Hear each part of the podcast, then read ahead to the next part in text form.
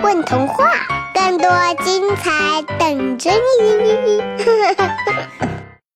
！Hello，大家好，欢迎收听混童话，我是今天的主播合唱。今天要给大家带来的这个故事，是关于一只骆驼的故事。这是一只不寻常的骆驼，因为它的两座驼峰是透明的，里面长满了各种各样的山花。这到底是怎么回事呢？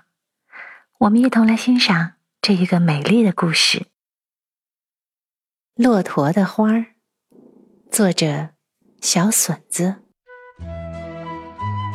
冬天的镇子来了一匹高大的骆驼，一身灰白色的皮毛闪闪发亮。那时正值春暖花开，看到它的人都不免感到惊喜。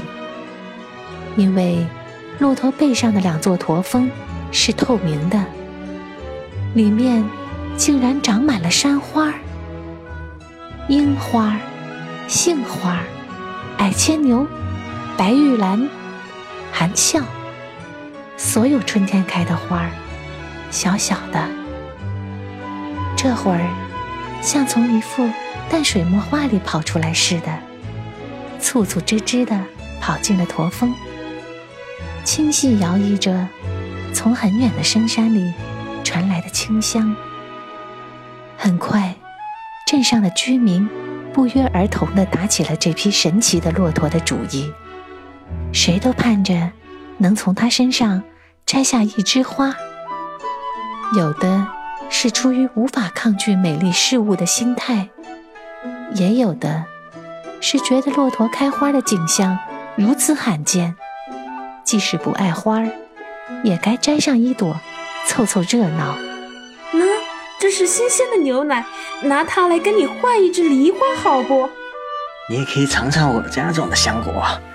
我只要你的那么一株小牡丹。要不，我给你两块金币吧，你也给我一朵金盏菊。起初，人们都想通过交易的方式来获取骆驼的花儿。这骆驼。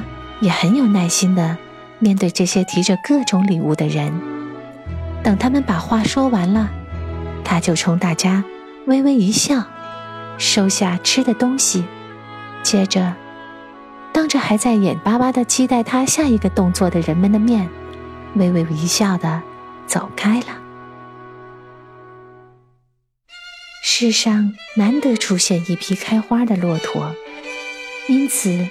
大家尽管为他的表现憋了一肚子气，可还是不放弃要得到他的花儿。不久，他们就有了别的想法。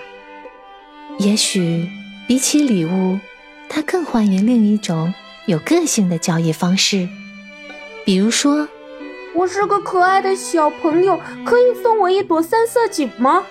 呃，请允许我以一位潇洒诗人的名义来博得一只风信子。嗯，我认为每个漂亮的姑娘都值得拥有一株水仙。不过对此，除了微微一笑之外，骆驼仍旧没有别的回应。渐渐的，人们不耐烦了，他们就对骆驼。使用了最原始和粗暴的方法，去偷，去抢。可惜的是，骆驼总能从他们的眼皮子底下溜过。最后，他溜到了西边的镇子。为了不再惹来麻烦，这回他往自己背上缠了一张旧棉被，把驼峰里的花儿掩盖得密不透风。一天晚上，骆驼正躺在某个角落的干草堆上歇息。突然，不远处传来一片急促的脚步声以及叫喊声，并且朝他的方向越来越近，越来越近。等骆驼回过神来，他的背上不知什么时候竟驮着一个人。那人开始骑着他向前逃奔。身后还追赶着一群正大喊着“恶贼别跑”的人们，不记得跑了多远的路了。天蒙蒙亮时，他们逃到了一处山坡下。骆驼停下脚步，他快累垮了，而且背上还有一股刺痛。那人一个利落的翻身，落到地上，拍拍衣服上的灰尘。这是个高壮的中年男人，留着大胡子，身上棕色的猎装，腰侧挂着一只饱满的钱袋和一个空刀鞘。骆驼把目光。移向那人右手握着的匕首，再回头看看自己的背，上面的旧棉被浸出了一点血迹。啊，真抱歉。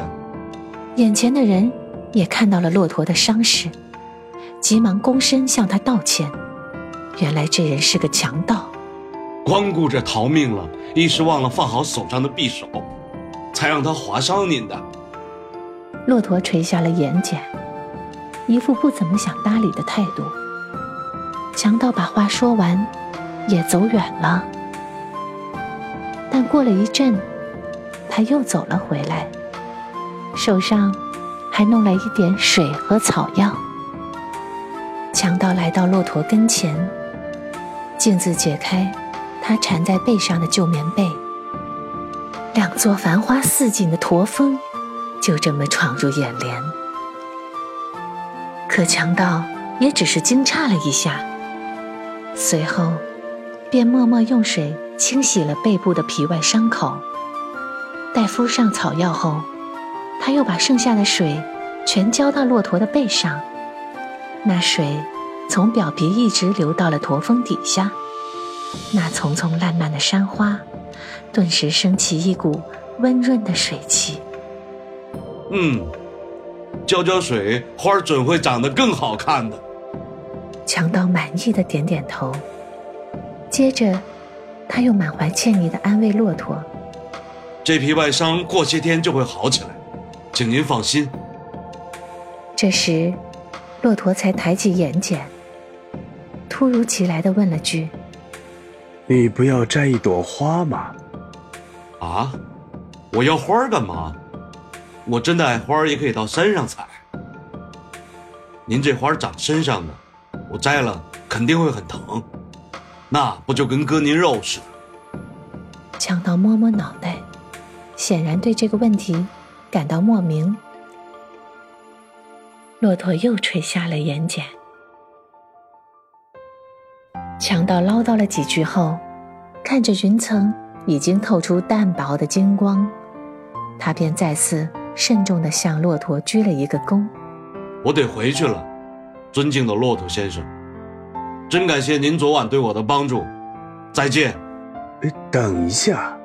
骆驼抬头喊住了强盗。他的眼里也升起一股温润的水汽。他扭过脖子，把头伸进了驼峰里的花丛，对准某一个地方，再使劲一甩头，嘴巴。就稳稳叼住了一只兰花。骆驼走到强盗跟前，把从自个身上摘下的兰花插到强盗戴的帽子上。蝴蝶君子一般的黄兰，轻易却带着春阳的温煦，点缀在枝条上，插在棕色的帽子上，仿佛一个谦谦有礼的春天。再见。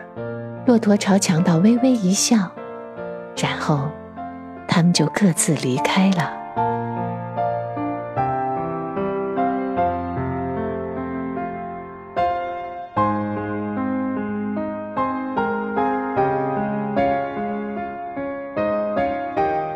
家好，我是张小台。大家好，我是川，是小镇居民乙。大家好，我是朱小七，我是故事里的小镇居民丙。大家好，我是陈老师。今天我在故事里是那只骆驼。